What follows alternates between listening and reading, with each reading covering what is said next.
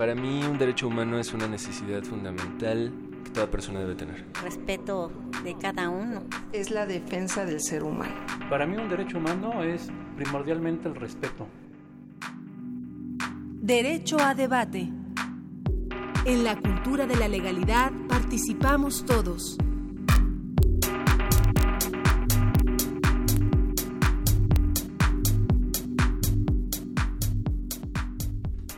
Hola, ¿qué tal? Muy buenos días a todos. Bienvenidos de nueva cuenta a su programa Derecho a Debate. En esta ocasión los acompaño de nueva cuenta debido a que Diego Guerrero, bueno, ya se encuentra en México y está de regreso, pero eh, en esta ocasión me, pidió que nuevamente cubriera el, programa Derecho a Debate en la Cultura de la Legalidad. Participamos todos. El día de hoy nos va a acompañar, tenemos tres invitadas especiales, tres invitadas de lujo y tres expertas en el tema de violencia política de género. Nos acompaña la doctora Flavia Freidenberg, investigadora del Instituto de Investigaciones Jurídicas de la UNAM con quien hablaremos sobre este tema tan importante, violencia política de género, y dos, dos jóvenes promesas, Elena Antuna y Bárbara Torres, ambas de la Facultad de Derecho de la Universidad Nacional Autónoma de México. Antes de comenzar el programa, como cada semana, empezaremos a escuchar el resumen de noticias en Tus Derechos en Breve. Tus Derechos en Breve. El señor iba, se acerca caminando eh, acciona el arma de fuego contra, contra la señora Miriam, se retira corriendo y es cuando aborda un vehículo. Es lo que tenemos ahorita, un vehículo donde iba otras dos personas. Tenemos... Eh, la CNDH expresa su indignación por el homicidio de Miriam Elizabeth Rodríguez Martínez, representante del colectivo de familiares de desaparecidos en San Fernando, Tamaulipas, y solicita a las autoridades de esa entidad federativa la investigación profesional, pronta y exhaustiva del caso para dar con los responsables y que respondan ante la justicia a fin de evitar la impunidad. La Comisión Nacional realizó diversas diligencias en el estado de Tamaulipas y solicitó a distintas autoridades la implementación de políticas públicas en favor de las personas defensoras de derechos humanos. Que las prisiones se hallan en el control de manos de internos o de grupos delictivos. ¿Y por qué sucede esto? Porque no se cuentan con los suficientes recursos para que las autoridades puedan tener el control de las prisiones. Emite CNDH la Recomendación General 30 y expresa su preocupación por el agravamiento de las condiciones de autogobierno, cogobierno en centros penitenciarios de la República Mexicana, ante el aumento de internos vinculados con la delincuencia organizada o con suficiente capacidad económica, quienes por lo general tienen el control de esos centros. Encontramos un retén de hombres armados, como 100 que estaban muy jóvenes, que estaban ahí este, bastante violentos nos bajaron con palabras así fuertes, pues mantuvimos la calma todos. Afortunadamente, pero eh, en ese punto eh, llegó un niño como de 13 años y nos quitó las carteras, y saber, danos las carteras, todo, nos quitaron credenciales, Condena la CNDH la agresión perpetrada el pasado 13 de mayo por un grupo de hombres armados en contra de periodistas de medios locales, nacionales e internacionales en el estado de Guerrero. La CNDH se comunicó con un representante de los periodistas agredidos con el objeto de ofrecer las acciones y el acompañamiento necesarios, permitir que grupos armados intimiden, agredan y violenten a periodistas obliga a que las autoridades de los tres órdenes de gobierno cumplan con garantizar la seguridad de la población y el libre ejercicio de la libertad de expresión en México. En Culiacán, Sinaloa, México, es un peligro estar vivo y hacer periodismo es caminar sobre una invisible línea marcada por los malos que están en el narcotráfico y en el gobierno. La CNDH condena el asesinato del periodista sinaloense Javier Valdés Cárdenas, periodista del semanario Río 12 de Culiacán, Sinaloa, y corresponsal del periódico La Jornada. Asimismo externa su solidaridad con la familia del periodista y sus compañeros de profesión, así como con los trabajadores y directivos de ambos medios informativos. La CNDH solicitó a las autoridades de los tres niveles de gobierno realizar una investigación de manera exhaustiva y expedita para que este asesinato no quede impune y para que implementen las medidas cautelares necesarias para proteger a la familia de Javier Valdés Cárdenas. La subdirectora del diario jalisciense semanario El Costeño, Sonia Córdoba, fue atacada a balazos junto a su hijo Jonathan Rodríguez en el municipio de Autlán, Jalisco. El joven de 26 años de edad que se iniciaba en el periodismo murió en el ataque. Sonia Córdoba resultó herida y fue trasladada al hospital. La CNDH expresa su pesar por el atentado en contra de la periodista Sonia Córdoba, subdirectora del semanario El Costeño de Autlán en el estado de Jalisco, y de su hijo Jonathan Rodríguez Córdoba, también periodista del mismo medio. Se ha confirmado la muerte de este último y según información de medios de comunicación, la señora Sonia Córdoba se encuentra hospitalizada con un diagnóstico muy grave. La CNDH pide a las autoridades una inmediata investigación profesional y efectiva del caso, que contemple la línea del ejercicio periodístico y que lleve ante las autoridades de procuración y administración de justicia a los autores de este cobarde e incalificable crimen. 17 de mayo, Día Nacional de la Lucha contra la Homofobia. Al Pasiuk y Luis Raúl González Pérez solicitan a los congresos de los estados reformar la legislación correspondiente en favor de la población de la diversidad sexual. La Comisión Nacional de los Derechos Humanos y el Consejo Nacional para Prevenir la Discriminación impulsan la erradicación de la discriminación motivada por orientación sexual o identidad de género y llama a revisar leyes que den pie a homofobia o transfobia. Nuestro gremio periodístico se encuentra de luto nos pegaron donde más nos duele.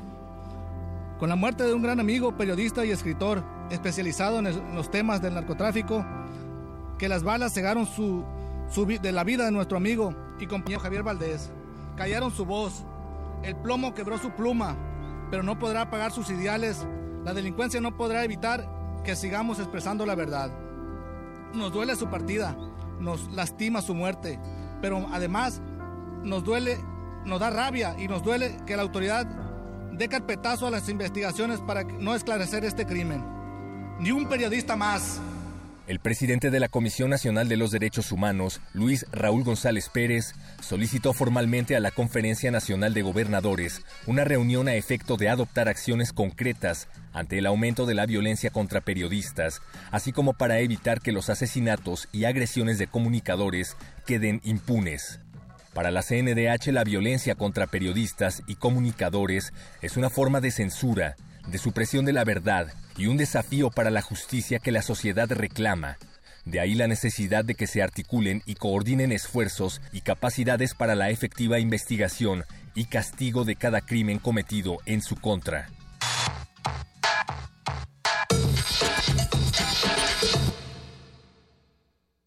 Estamos de regreso en su programa Derecho a Debate en la Cultura de la Legalidad. Participamos todos. Les decía al principio que tenemos ahí invitada de lujo a la doctora Flavia Freidenberg. Les voy a platicar un poco de, ella. Ella es doctora por la Universidad de Salamanca. Tiene un máster en estudios latinoamericanos por la misma casa de estudios.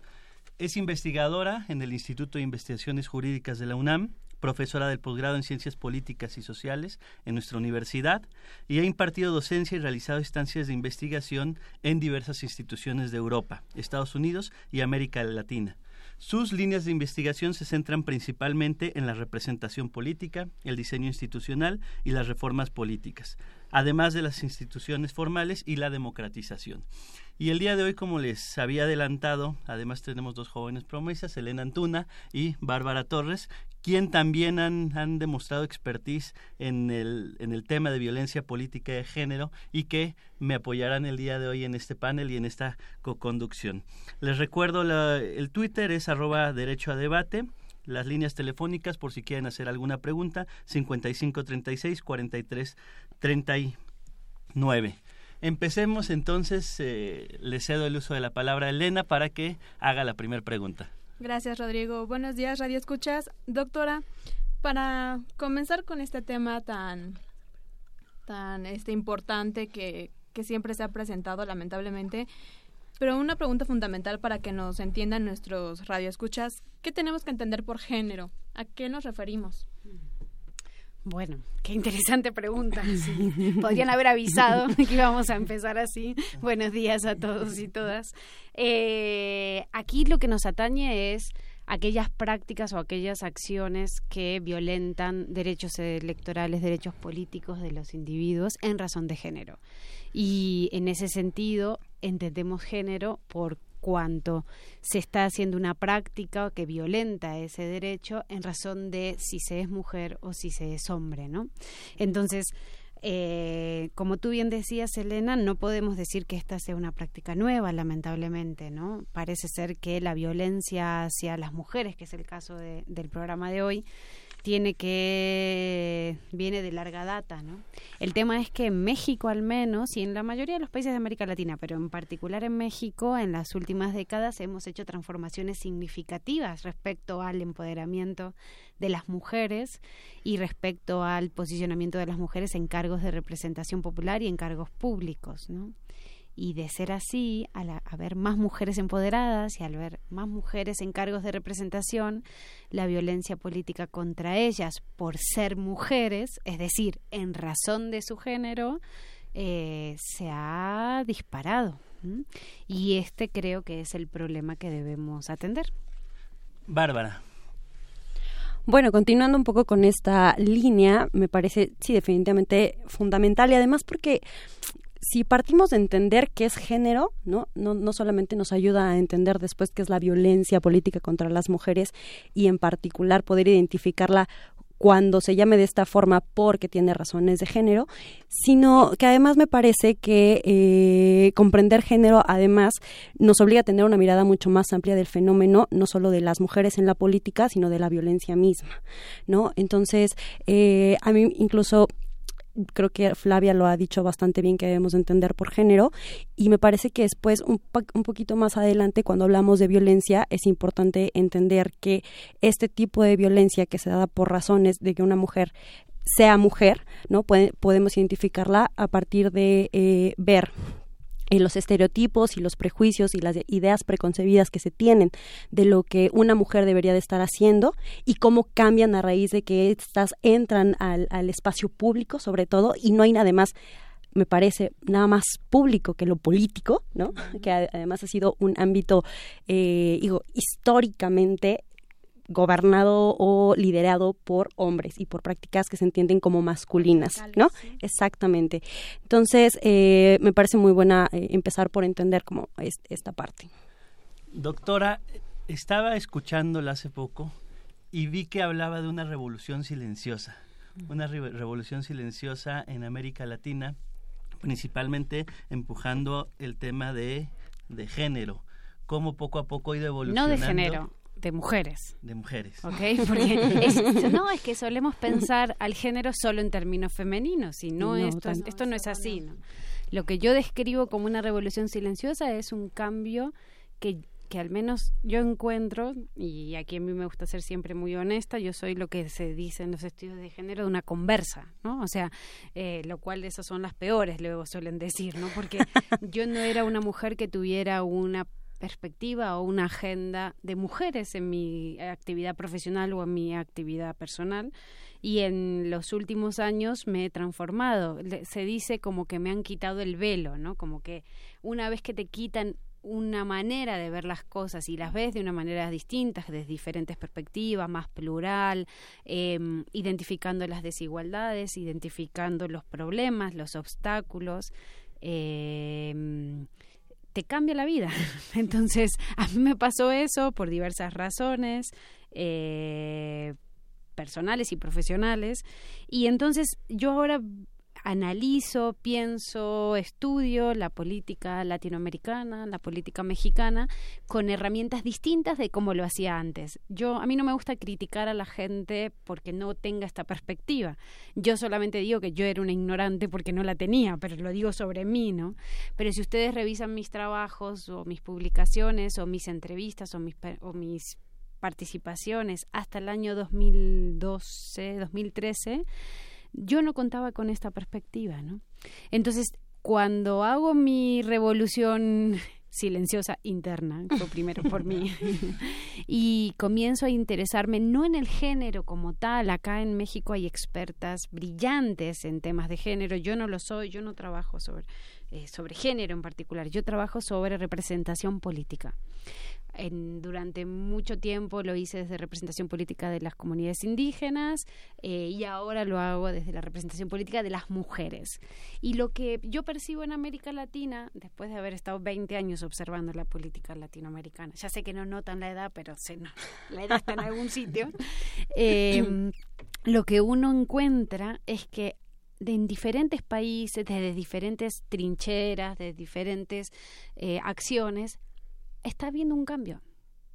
Es decir, algo está pasando, ya sea en términos institucionales, porque se aprueban reformas electorales que modifican la manera en que se presentan las candidaturas y que por tanto exigen que se hagan candidaturas más igualitarias, ya sea a través de los mecanismos de acción afirmativas como las cuotas, ya sea desde los principios constitucionales como la paridad constitucional en México, en Ecuador o Bolivia. Ya sea desde los medios de comunicación, porque cada vez más hay más mujeres que tienen voz en espacios que están extremadamente masculinizados, ya sea desde la academia, porque hay cada vez más politólogas, abogadas, sociólogas y demás que están incorporando esta perspectiva en sus estudios, o ya sea desde la ciudadanía y las jóvenes que cuando ven, por ejemplo, la foto del 5 de febrero del 2017, celebrando los 100 años de la Constitución mexicana, en donde todos los que estaban ahí eran hombres, que eran los hombres que representaban a los hombres que habían escrito la Constitución. Cien años después, lo que tú encuentras es que hay más gente y más voces críticas que ven eso y dicen, eso está mal. Entonces la revolución silenciosa para mí es una revolución en las creencias, en las visiones, en las perspectivas de los ciudadanos, de las ciudadanas y de los ciudadanos esto es de hombres y mujeres, que ya comienzan a sentir que hay cosas que son injustas y que, por ejemplo, en países donde más del 50% de la población son de un género, ese género está subrepresentado. Y eso está mal. Y a eso me refería con la revolución silenciosa. Elena. Rodrigo, pues mira, abarcando este tema tan importante, la violencia política de género, es eh, importante también mencionar a que qué es esto de la violencia política de género. Van a ser las acciones, las omisiones y también la tolerancia que basadas únicamente en elementos de género este, se van a ver afectados en el marco de los ejercicios, lo que mencionaba la doctora, el ejercicio de los derechos político-electorales, cuando este, con el objeto de menoscabar o anular el reconocimiento, goce o ejercicio de los derechos político-electorales de las prerrogativas inherentes a un cargo público.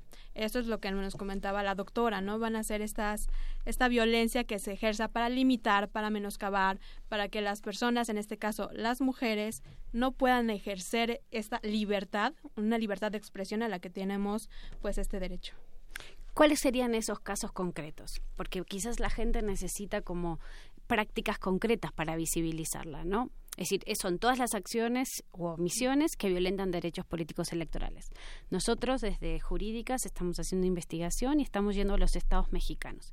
Y estamos intentando como hacer un checklist, ¿sí? De vamos a identificar prácticas, ¿no? Es decir, concretas, porque si no identificamos prácticas, nos quedamos en las acciones o omisiones y no sabe, no entendemos qué es, ¿no? Entonces, para que a la gente le quede más claro. Por ejemplo, estamos hablando de la violencia física, entonces ahí es más fácil de identificar, ¿no? Porque te secuestran, eso es violencia física.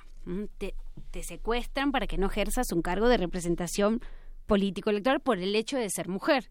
Eso es violencia política en razón de género. Si te secuestran como tal, es violencia.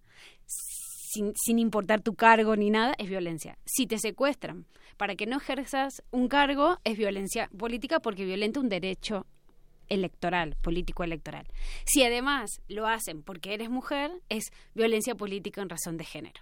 Siempre hay que estar pensando que esa acción o esa violación de un derecho y demás tiene que ser por tu género para poder ser violencia política de género. Si no, son otros tipos de violencias.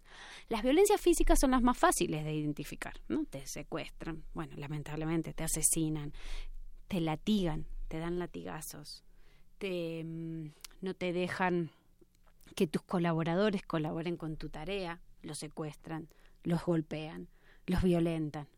Nos podrían incluso tomar el palacio y no a ti, ¿no?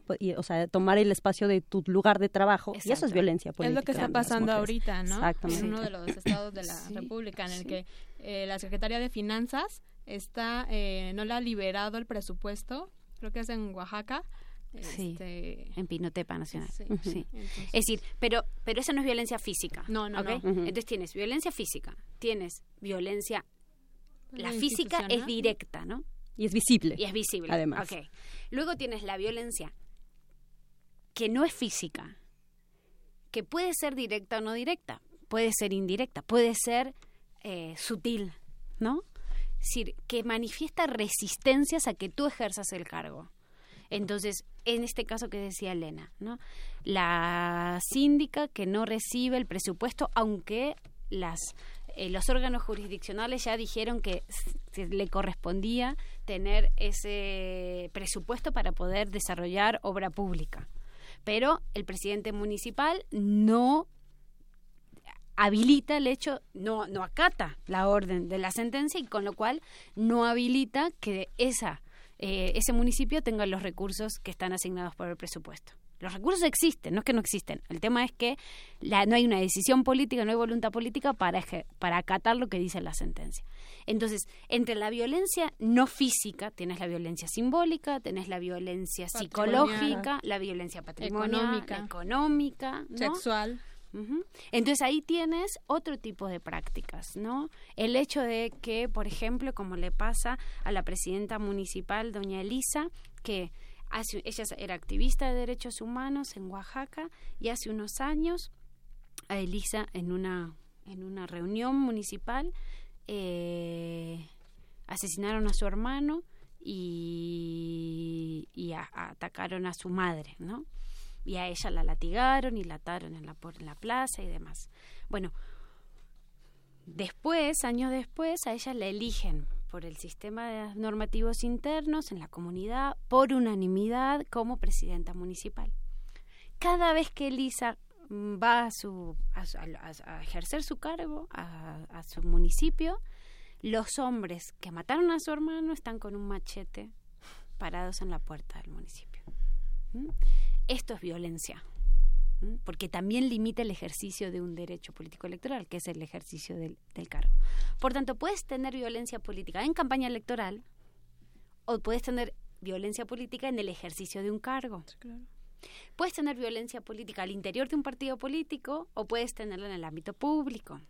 Puedes tener violencia política en los medios de comunicación hay varias frases, varias declaraciones de políticos mexicanos, sobre todo a nivel local y municipal. Pues la más reciente, ¿no? Del panista. Claro, la de que vamos a ir por las lideresas, ¿no? Vamos a darles puro chile a las lideresas del, PRI. eh, bueno, si yo fuera dirigente panista también me preocuparía por las lideresas del PRI, que son las que articulan la campaña en lo local, en, en ese estado, ¿no? Pero, por ejemplo, responsabilizar a que perdiste la elección porque pusiste candidatas mujeres, como pasó con un eh, gobernador en Hidalgo, ¿no? Que dijo perdimos la elección porque eran todas puras viejas, ¿no? O decir que eh, hacer comentarios sobre las capacidades de las mujeres, ¿no? Ahora ya llegaron, ahora tienen la oportunidad de demostrar, como si de demostrar qué, porque a los hombres nunca piensas que los hombres tienen que demostrar en el ejercicio de un cargo, pero las mujeres sí o en los medios de comunicación, ¿no?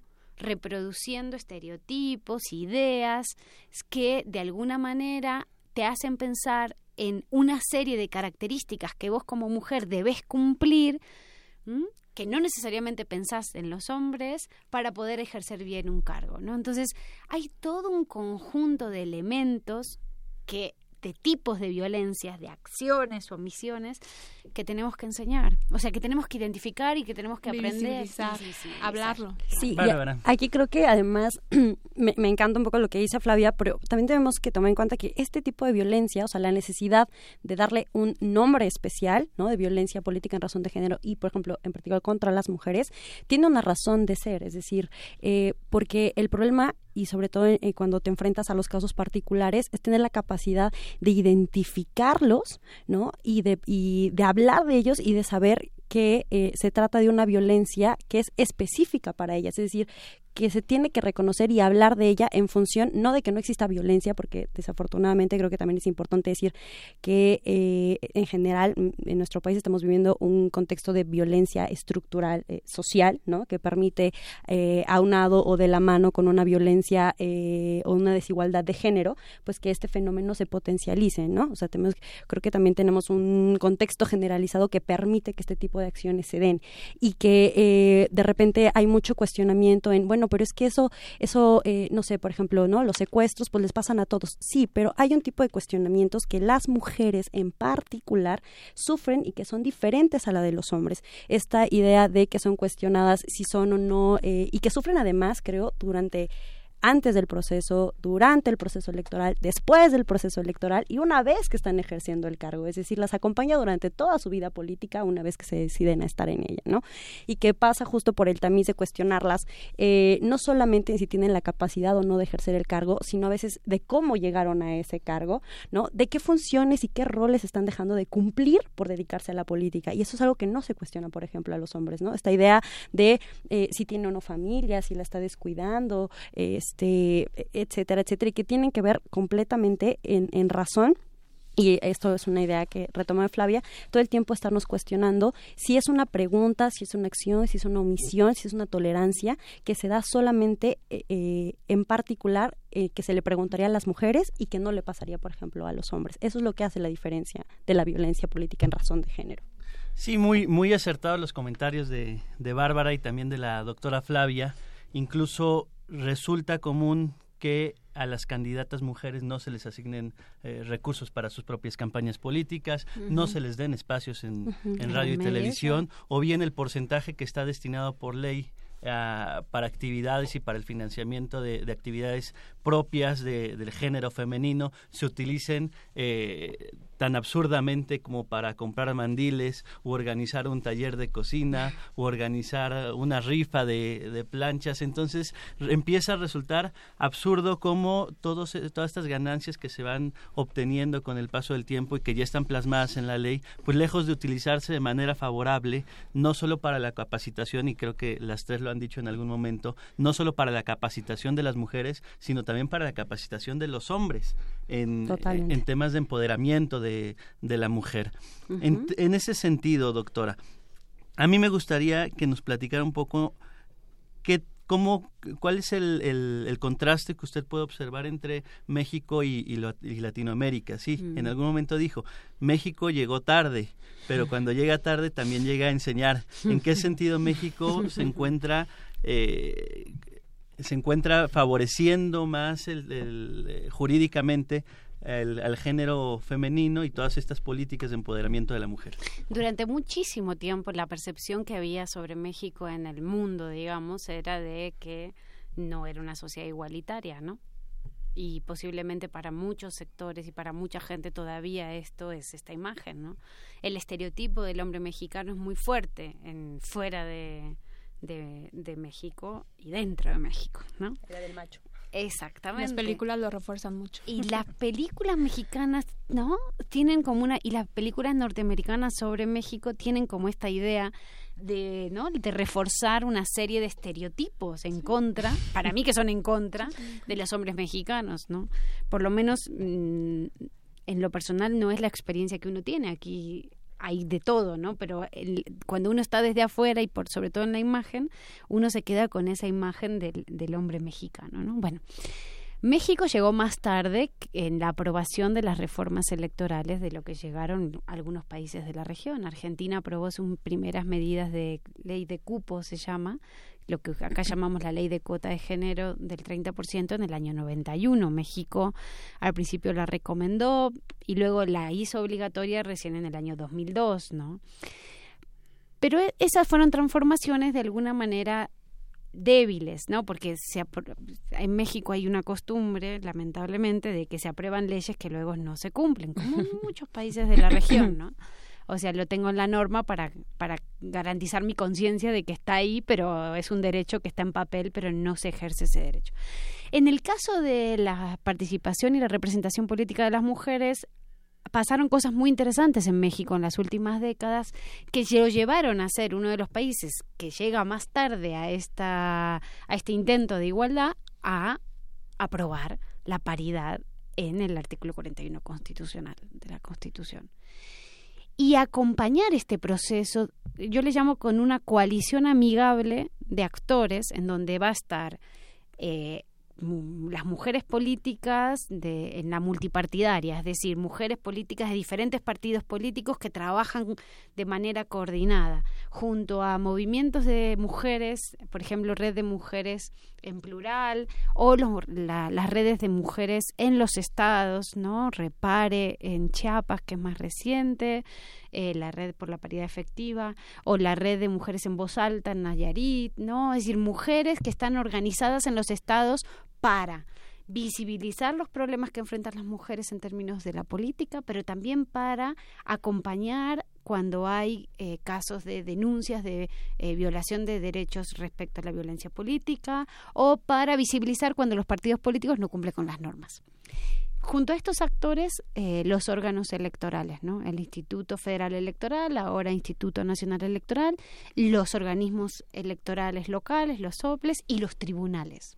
Los tribunales han tenido, los jueces mexicanos, los jueces electorales, los jueces y juezas electorales mexicanos han tenido un papel significativamente más preponderante que lo que han tenido los jueces de otros países de la región posiblemente. Yo creo que el caso mexicano se equipara al de Costa Rica y el de Argentina en el tema de la implementación de la, de la ley de cuotas. Y entonces este, esta coalición amigable de gente es algo de gente que está trabajando por acompañar a las mujeres en su proceso de representación política.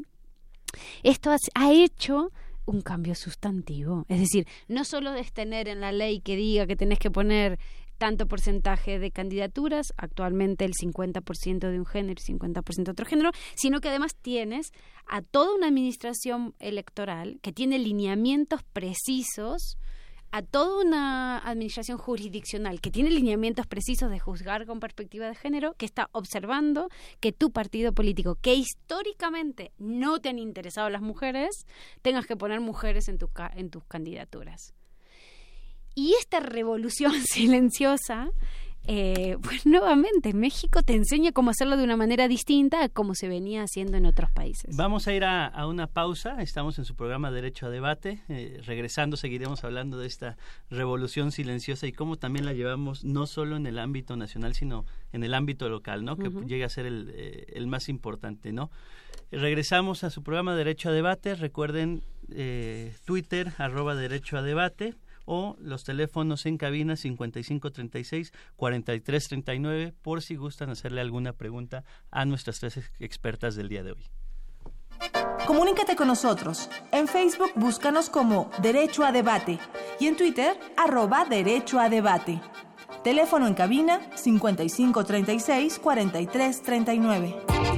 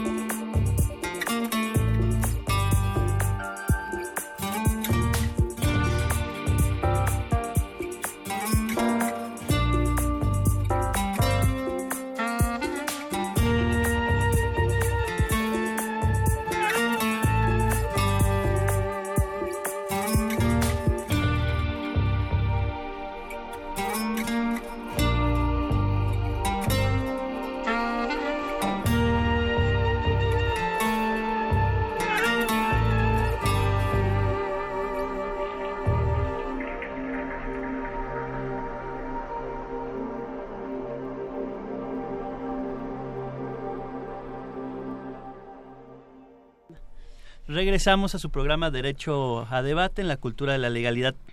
Participamos todos y vienen algunas preguntas. Una vía Twitter, José Alanís. ¿Qué país latinoamericano es más avanzado en cuanto a la protección hacia las mujeres en violencia política? ¿Influyen las religiones en la violencia política hacia las mujeres? Dejo la pregunta al aire. Bueno, en el caso de la normativa más avanzada, en el sentido no es que está más avanzada, sino que es la el único país que tiene una ley específica sobre violencia política en razón de género, es el caso de Bolivia, ¿no? A través de, de la ley 243. Eh, esto ha sido como un paradigma, como decía Bárbara hace un ratito, respecto a cómo normar el tema de la violencia política en la región. Y además creo que aquí incluso la ley de Bolivia es sobre acoso, acoso y violencia política, lo cual creo que también es importante eh, referenciar que abre el panorama a, mucho más tipos de, o por lo menos la facilidad de acreditar algún tipo de conducta al respecto. Y efectivamente la, ley de Bolivia, que es de 2012, ha sido prácticamente, o en su momento fue, digamos, como eh, lo pionero en el tema y ha, ha funcionado para retomar en otras iniciativas, o como la ley modelo que se que se construyó y que se acaba de presentar por el Sistema Interamericano de Derechos Humanos, que efectivamente también se nutre de otras leyes a nivel regional, pero que sin duda me parece que la ley de Bolivia ha sido como la principal en, en, presentarse y en estar a la vanguardia en este tema. Ahora, Flavia nos comentaba también que había, sin embargo, eh, un número importante de casos que no se han resuelto en, en ese país. Sí, 243 denuncias, según los datos que presentaron esta semana en la reunión que hubo de la Comisión Interamericana de Mujeres aquí en Ciudad de México, 243 casos, aquí lo tengo apuntado, de violencia política que no han sido sancionados en Bolivia, ¿no? Pero tienen el marco normativo. Y los demás países, el caso mexicano, tenemos como 12 dictámenes, eh, iniciativas de dictámenes en, en, el, en las cámaras legislativas, pero nos falta tipificar eh, en todos esos esfuerzos eh, los casos de violencia política y nos falta una una ley o nos falta acomodar la normativa, ajustar las normativas para, para no tener esto disperso en diferentes leyes, sino armar un, un cuerpo normativo que nos permita eh, aprovechar estas iniciativas de las diferentes diputadas y senadoras y senadores y diputados y eh, dejar bien claro cuándo se está en un delito de violencia política en razón de género y cuáles son las sanciones, ¿no? Que entiendo además que a nivel nacional efectivamente ya hay varias iniciativas y, eh, el esfuerzo o lo más complicado y lo que digamos más está denunciando es la necesidad justamente de tipificar, o sea, no solamente de contemplar eh, el concepto de violencia política dentro de las legislaciones, sino además de tipificarlo como un delito, ¿no? Que este es como un segundo paso que eh, desafortunadamente no hemos dado. Tengo entendido bueno, que... FEPADE ha hecho un esfuerzo de, de hacer a partir de, la, de los delitos electorales que ya están en la el artículo 7, ¿no? Sí, ahí los cuadra, digamos. ahí los cuadra. está en, la, en, el Congreso de la Unión una iniciativa para este incluir el concepto de violencia política de género y reformar estas cinco leyes generales, la Ley General de Violencia este, de la Mujer y las para una sociedad libre de violencia. Pero esa justamente e, ese dictamen lo, lo que hacía era encuadrar dentro de las, de las conductas que ya tenemos en, eh, digamos, por la ley de delitos electorales y cuando se trata de mujeres, ¿no? Aumentar la sanción, pero eh, no... Como un agravante. Exacto, como un agravante, más no contemplar o adquirir, digamos, ya eh, por sí el concepto, como delito de violencia política contra las mujeres. Sí, en, el, en el Congreso hay 12 iniciativas. Entonces, la última acción fue como ordenar, ¿no? Un, un, un informe en donde se ordenan estas diferentes iniciativas en una sola propuesta. La cuestión es que México tiene, desde 2015 a hoy, en el 2015 la FEPADE tenía 38 denuncias por delitos eh, de violencia política de género y hoy hay más de 150 delitos, ¿no? Hay 172. Con lo cual, eh, en dos años o bien se ha incrementado la visibilización y los mecanismos a partir de los cuales las mujeres pueden denunciar, o bien se ha incrementado la violencia. Una u otra, la razón con la cual fuera, ¿no?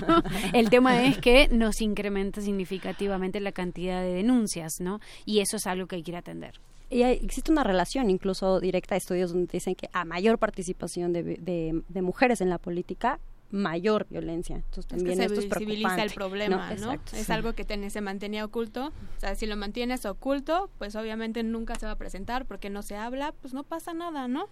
Pero ya una vez que se va participando, estos casos van a ir, este, visibilizando, o sea, no sé que no se van a incrementar, simplemente se van a visibilizar porque va a haber una mayor participación de las mujeres y entonces va a haber este rechazo por parte de algunas personas en que no lo hagan, ¿no? Dice, dice una política mexicana que a mí me, me gusta mucho esta frase, dice, la violencia política parece ser el costo que tienen que pagar las mujeres por haber tenido la osadía de querer desafiar un mundo que no era para ellas, ¿no?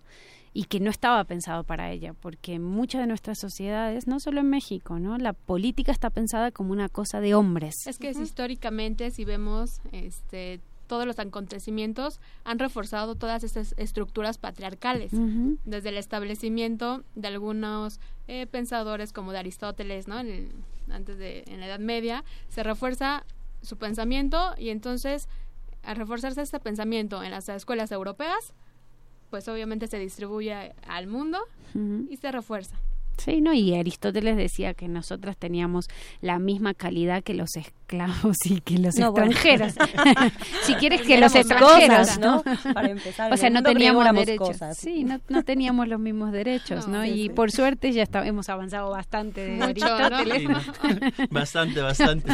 Y bueno, estábamos hablando del contexto latinoamericano. Eh, la pregunta iba dirigida hacia qué país se encontraba más eh, bueno, presentaba avances importantes. La respuesta fue Bolivia, presenta avances interesantes.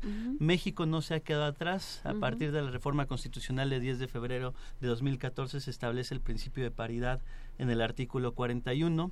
Diversos eh, constituciones, bueno, todas las constituciones locales adoptan este principio de, de, paridad. Incluso en la Ciudad de México se fue un poco más allá.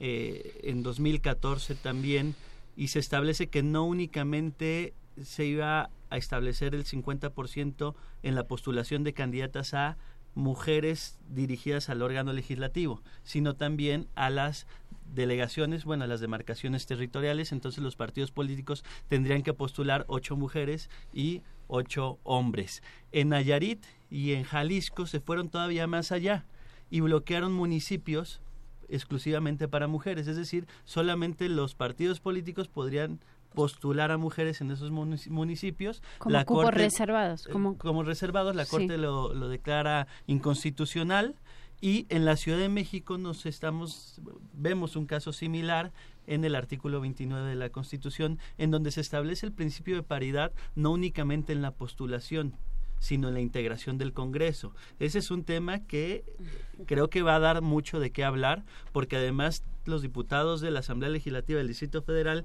tienen 13 días aproximadamente ya para presentar su ley electoral y no vemos cómo pueden resolver este problema. Al, yo he visto dos opciones únicamente, a, reserva de que estemos a favor o en contra, he visto dos opciones. Una, bloquear distritos electorales uninominales, pero ya vimos que la Corte lo declara inconstitucional. Opción B, compensar por el principio de representación proporcional al género subrepresentado. Su opinión, doctora. Eh, la, ciencia política llama a, cuando tú eh, tomas la iniciativa de por regla, ¿no? Por sistema electoral o por, por establecerlo en la Constitución, que reservas espacios son eh, cupos reservados, ¿no? Es una medida de acción afirmativa, así como eh, lo hizo Nayarit, ¿no? En el sentido de Nayarit y otra más, ¿no? De Jalisco. Y Jalisco, ¿no? Pero ya en México eso se declaró inconstitucional. No, no entiendo por qué se puede declarar inconstitucional. Es una medida, es lo mismo que aprobar ley de cuotas. O haces ley de cuotas o haces distritos reservados, ¿no? Eso ya existe. Existe en la India, por ejemplo, distritos reservados para mujeres, ¿no? Y, son exitosos para mejorar la representación política.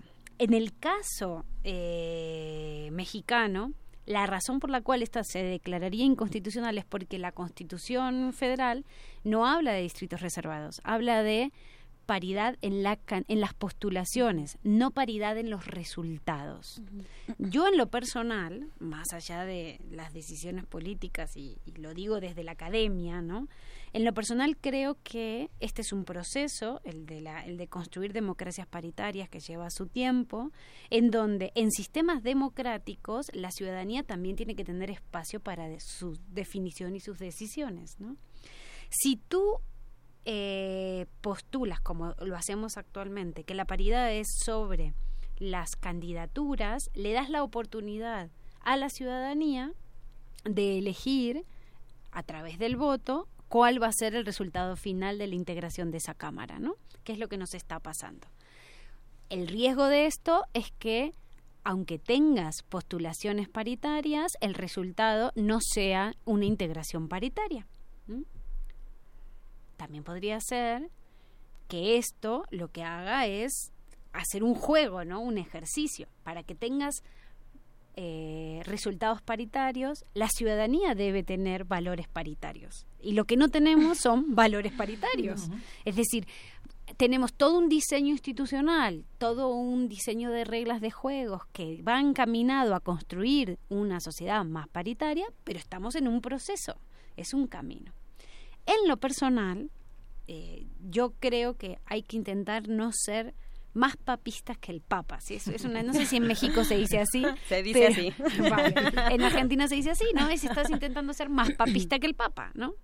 Eh, yo, por el momento, por, a razón de que pueda cambiar en el futuro, ya vieron que cambié con respecto a mi posición sobre la representación de las mujeres, puedo cambiar dentro de unos años, no ahora creo, pero ahora mismo creo que hay que tener cuidado con el hecho de, eh, por este afán de, de construir eh, instituciones más paritarias, dar demasiada capacidad a los órganos electorales en entre comillas, me lo, espero que me lo sepan tomar esto con cuidado, lo que voy a decir, la capacidad de manipular, entre comillas, los resultados electorales. Es decir, yo creo que en una democracia lo que prima es la voz de la ciudadanía expresada a través del voto.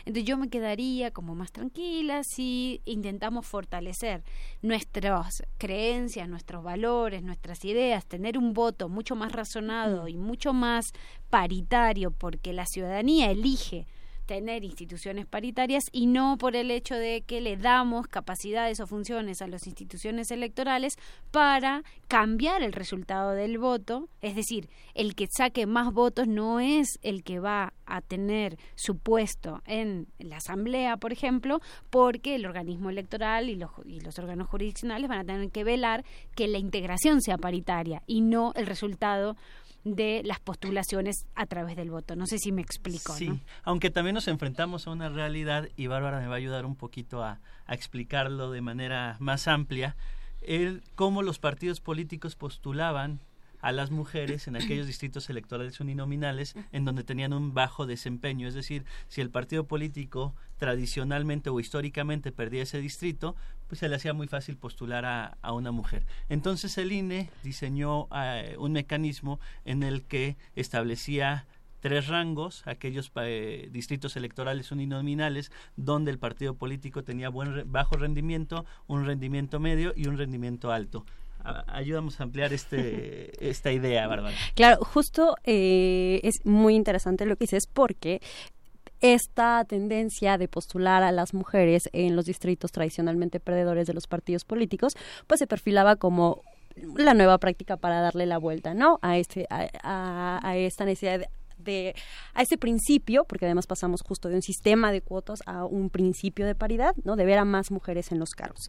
Y es muy interesante porque justo con este principio, y nada más como para dar un par de datos, uno podría decir, bueno, la Constitución tú tienes justo eh, que tienes que postular 50% de mujeres y 50% de hombres, y en la realidad el reflejo, el, digamos, lo que hace es el voto ciudadano no siempre te va a configurar órganos eh, en este sentido. Incluso después del principio de paridad o aplicando el principio de paridad después de 2014 tenemos un 42% de mujeres en el Congreso de la Unión, no el 50, ¿no?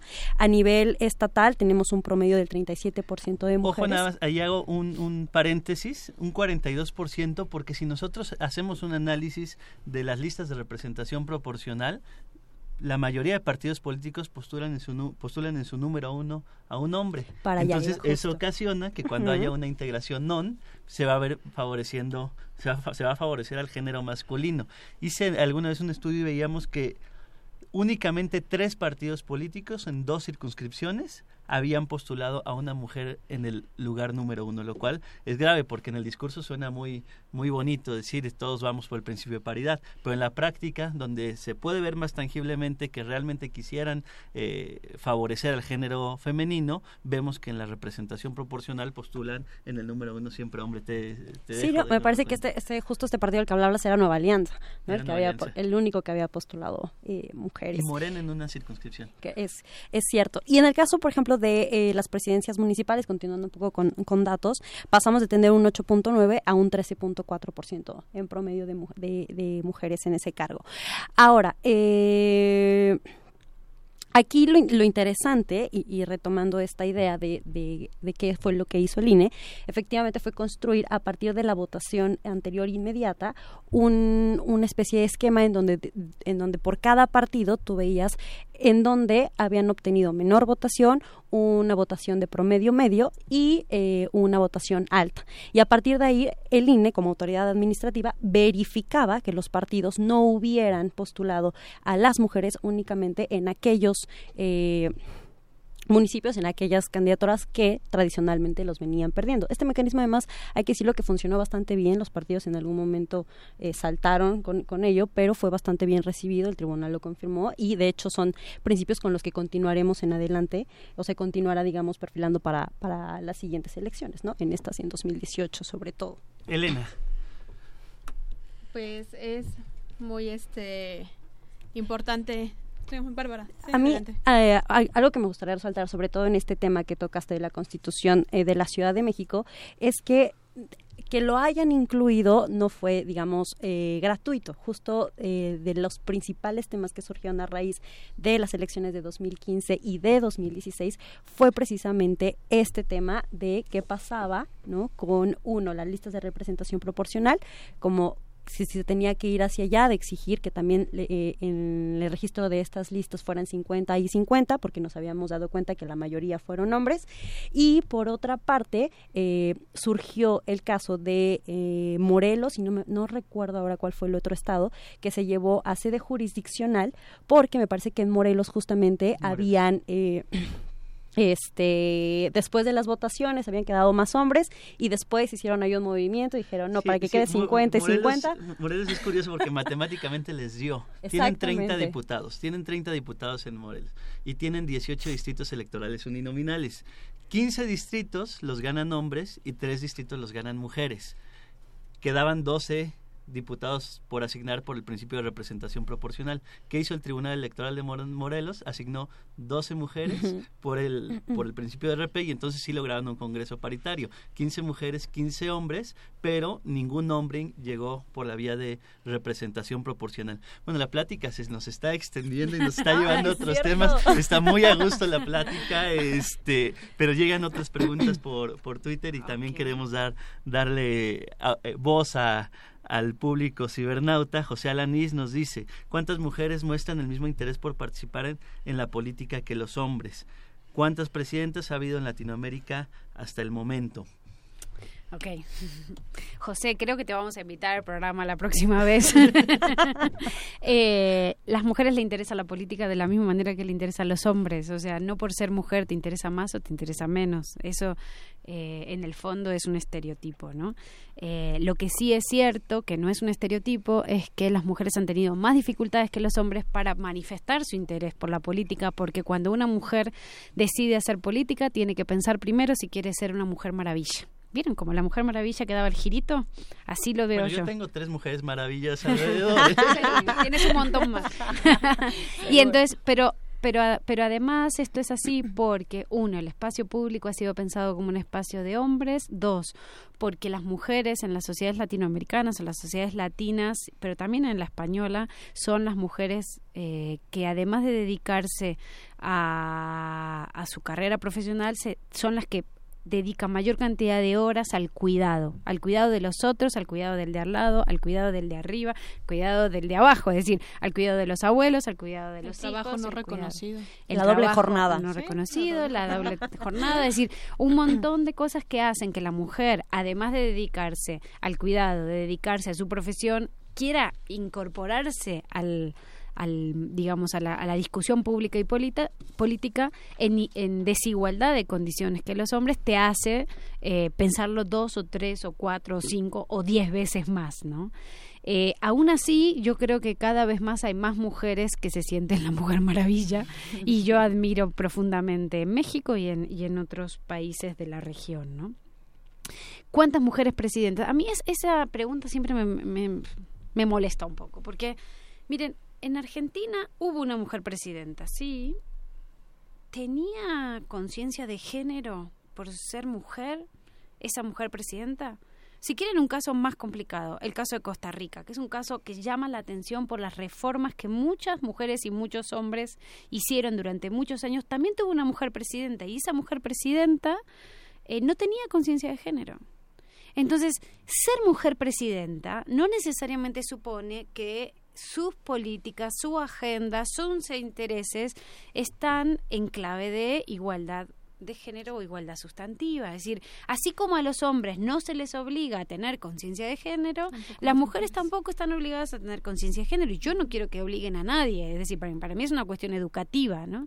Entonces, sí es cierto, hemos llegado a tener siete mujeres jefas de Estado en América Latina.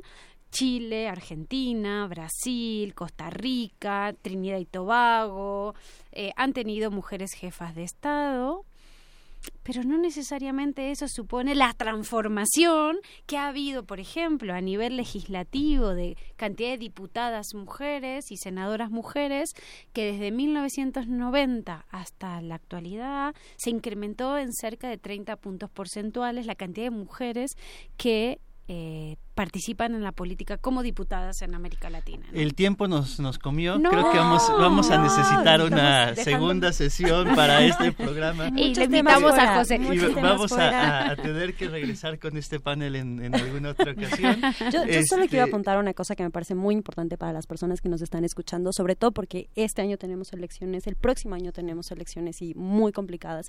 Y me parece que es muy importante tener en cuenta que la violencia eh, política en contra de las mujeres está reconocida como una violación a los derechos humanos y como una forma de discriminación en contra de ellas. Entonces, eh, me parece que culturalmente y socialmente tenemos una responsabilidad para ver esa, tratar de ver esa violencia, hablar de esa violencia, intentar comprender esa violencia y tomar sobre todo conciencia de esa violencia. Bueno, pues muchas gracias, Elena. Muchas gracias, Bárbara. No, gracias a muchas ti, Rodrigo, gracias, gracias. Gracias, Rodrigo. Un gusto Gracias. haberlas Gracias tenido a tu público, gracias. estas tres mujeres. Maravilla. y nos vemos la próxima semana en su programa Derecho a Debate. En la cultura de la legalidad participamos todos. Radio UNAM y la CNDH presentaron Derecho a Debate. En la cultura de la legalidad participamos todos.